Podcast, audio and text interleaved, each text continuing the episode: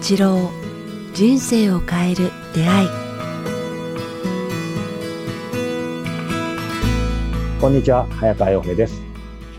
北川八郎人生を変える出会い。この番組はポッドキャスト YouTube でお届けしています。えー北川先生よろしくお願いします。よろしくお願いします。さあということで今日はですね7月20日ということで皆さん何の日かわかりますでしょうか？あ、そういうことか。はい、北川八郎先生のですね お誕生日じゃないんだけど。おめでとうございます先生あそうですね。早いですね。もあ北川先生えっ、とこれで27歳ですか？37歳う、すごいですね。本当77。ええもう全然見えないですね。記述ってやつじゃないですか、これは77歳。き気づかなかったですね。自分が70代に入った時も、なんか自分が70という意識はなかったんですよね。さ75過ぎて、はい。あやっぱり70代、70年も生きてきたんだ。うんうんうん、で、最近みみんなから77になるって、90、90って言われて、はいなんかもう無理やり77歳を意識させられてるんだけども、ちょっと翻って、昔から40代ね、あの、海川君ぐらいの年齢から見ると、はい。77って言ったら、偉いじいさんやし、偉い生きな長生きしてるなって感じが、どどうですか、ご自身の感覚で。例えば40代の時からあ,、はい。んまり、まあもちろん精神面はあれでしょうけど、なんか感覚的にはあっという間とか変わってないとか、どんどんな感覚ですか、改めて。あ、でも、人生時間ってのは過ぎると早いなって感じがしますね。うん。遠くまで見て、遠くを見てると、はい。なんかけあのそこに行くまで距離感がありますけどね、はい。だから30代、40代とかたら、もう60がもうはるか向こうでしたけど、うん。まあまずね、船に乗ってあの景色が後ろを飛んでいくように、うん。あっという間にき周りの景色が後ろに飛んでいってしまいますね。うんまあそういう感覚ですね。な70っていうのは小舟、川の中の小舟に乗って激流を下るときに、うん。はるか向こう側に見えたこう松の木みたいな。はい。あんなに遠くに松の木あるなと思ったら、あっという間に通り過ぎて、もう今振り返る時に来たって感じがするぐらい、うん。なんか神様は50代から70代の20年間の時代を抜いたのではないかというぐらい、20年間どっか行ってしまったみたいな感じの速さですね。うん。なんとも早いですね。うん。まあ、婚姻矢のごとしなんてありますけど、ただ、なんかその一方で、そう、先生もね、さらっと、なんか年齢70代前半がだと思ったらいつの間にかみたいな話も前もされてましたし、なんかいい意味で、先生意識されてるのか逆にされてないのかわかんないですけど、なんか僕出会わせていただいたのは本当にまだ5年ぐらい前ですけど、その時からあんまりいい意味でですけど、年齢をまあ言わないというか、うん、あとなんかもう60代とか70、70とか、なんていうんですか、僕は70なんでみたいな、つまり細かく年齢をあんまり言わない。でもそれはなんか年齢を隠したいとか気にしてるっていう意味じゃなくて、なんかあんまりこだこだわってない、いい意味で。なので若いのかなとかって思うんですけど、まあこだわってないというよりも忘れてるっていうかね。あ、じゃあ本当まだまだ好奇心がすごく強いっていうか。うんだから、な、なんでしょう、今、好奇心がもう答えなのかなと思うんですけど、先生、まあ、なかなか質問される機会ないと思いますけど、改めてですけど、なんでそんな若いんでしょう？やっぱり見た目もそうですし、なんか、やっぱ変わってないですよね、全然。僕、出会った5年前かやっぱ半分努力してますね。あの筋肉なくなるとやっぱ老けるんですよね。ら。はい。だから筋肉つける、そういう意味では歩くとか走るとか階段登るっていうのはもう40代から徹底してますね。あフィジカルな部分ちゃんとやってると。歩けなくなると、やっぱ老けるなって感じがしますね。同じ年齢の方たちで杖をついてたり、車椅子に乗ってたり、歩かなかったり人たちを見ると、なんかもう、はるかに老けてるなって感じがします。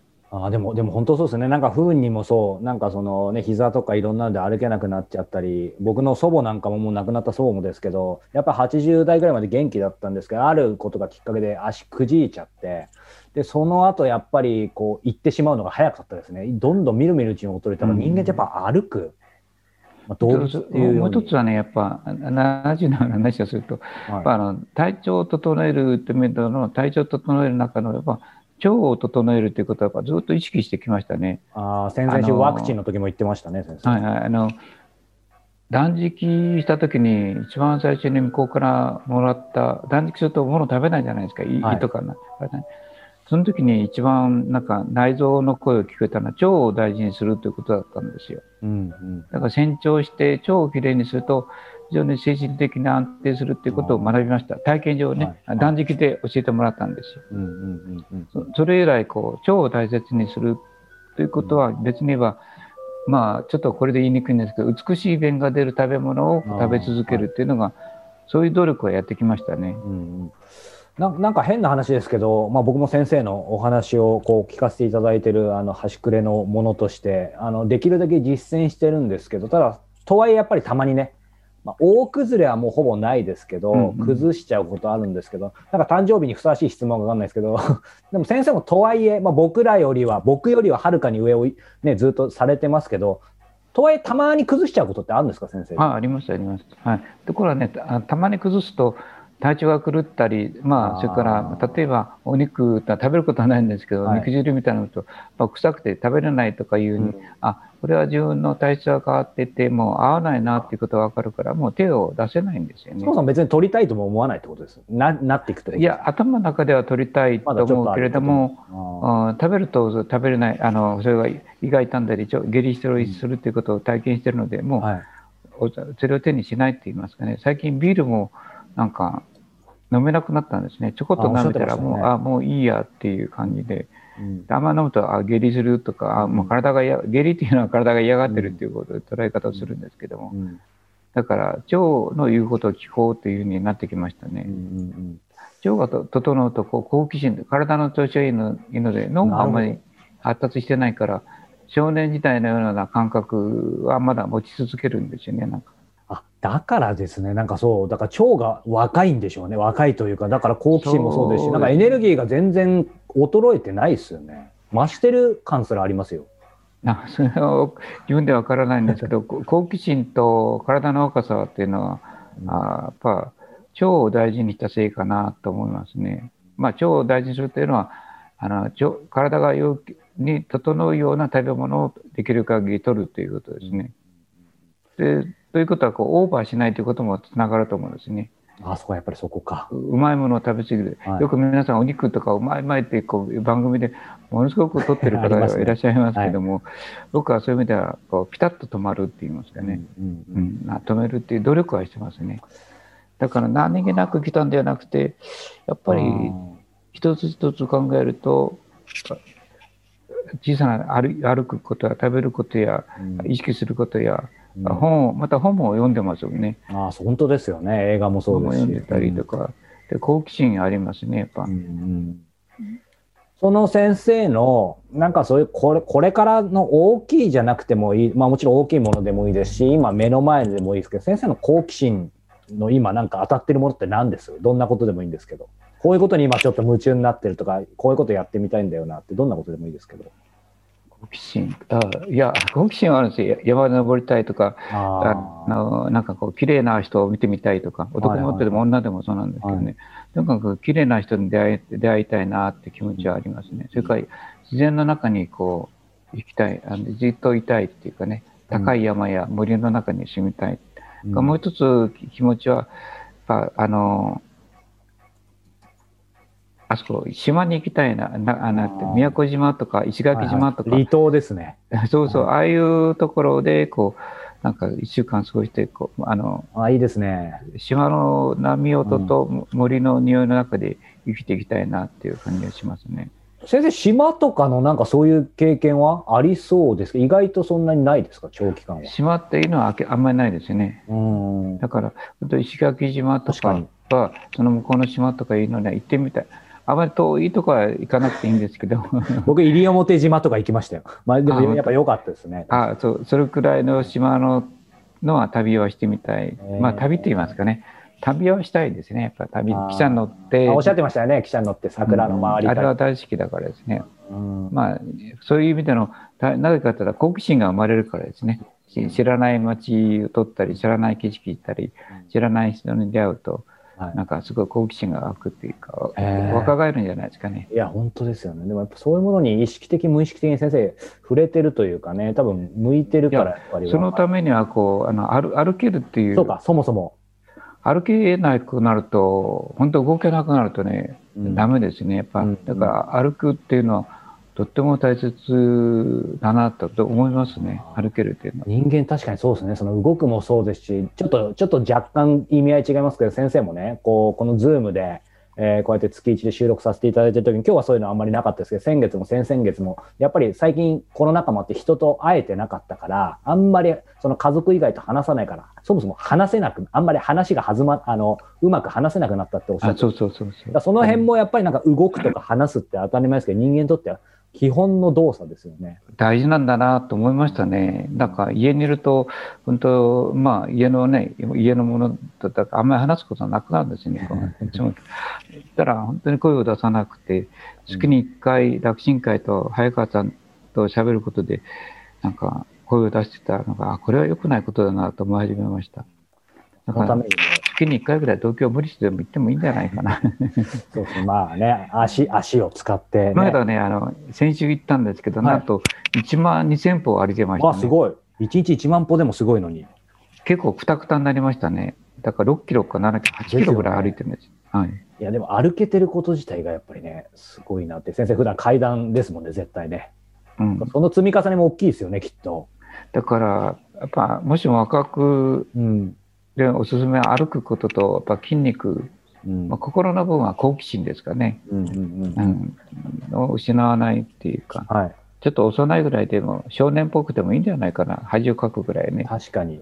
そうですよね。今、その歩くの話で思いましたけど、先生も3年ぐらい前からずいぶん前に、あの、ね、脳を鍛えるには運動しかないっていう、あの、海外の方が書いた本なんかもね、紹介あ、そうですね。うんやっぱりその辺まさにそうですよね。さっきの好奇心。そうですね。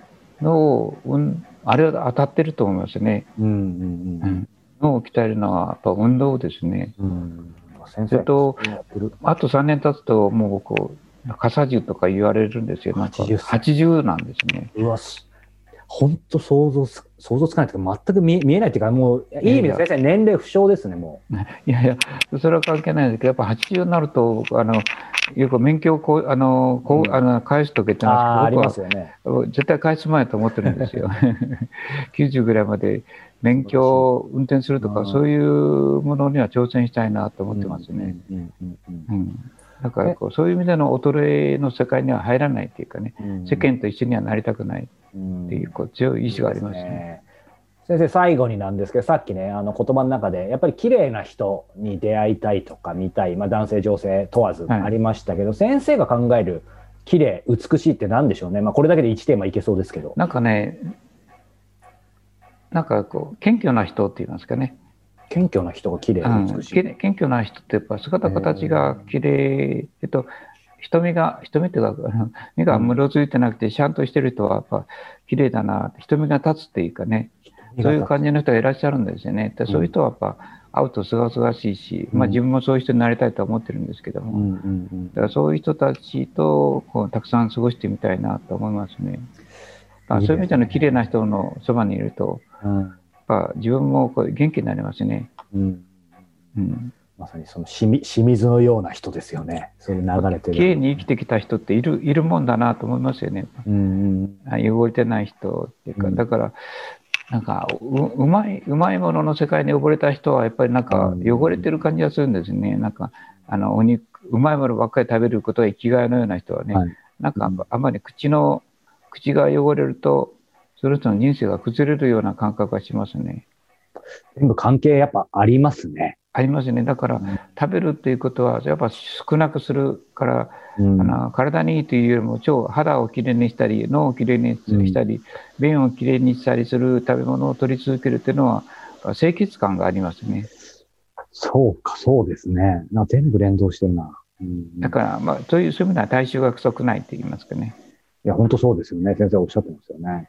ああとちょっといいですか？大丈夫ですよ。私も本当は手紙が来てたんですけどはい。あるあの方からこうで来て娘さんと一緒にこうあの断食をしたっていうんですね。毎日ち一日断食を何回かやったっていうんですね。ただそのお嬢さんが行ったトイレの後前はこう普通通り便のあのの匂いがしてたね。あはい。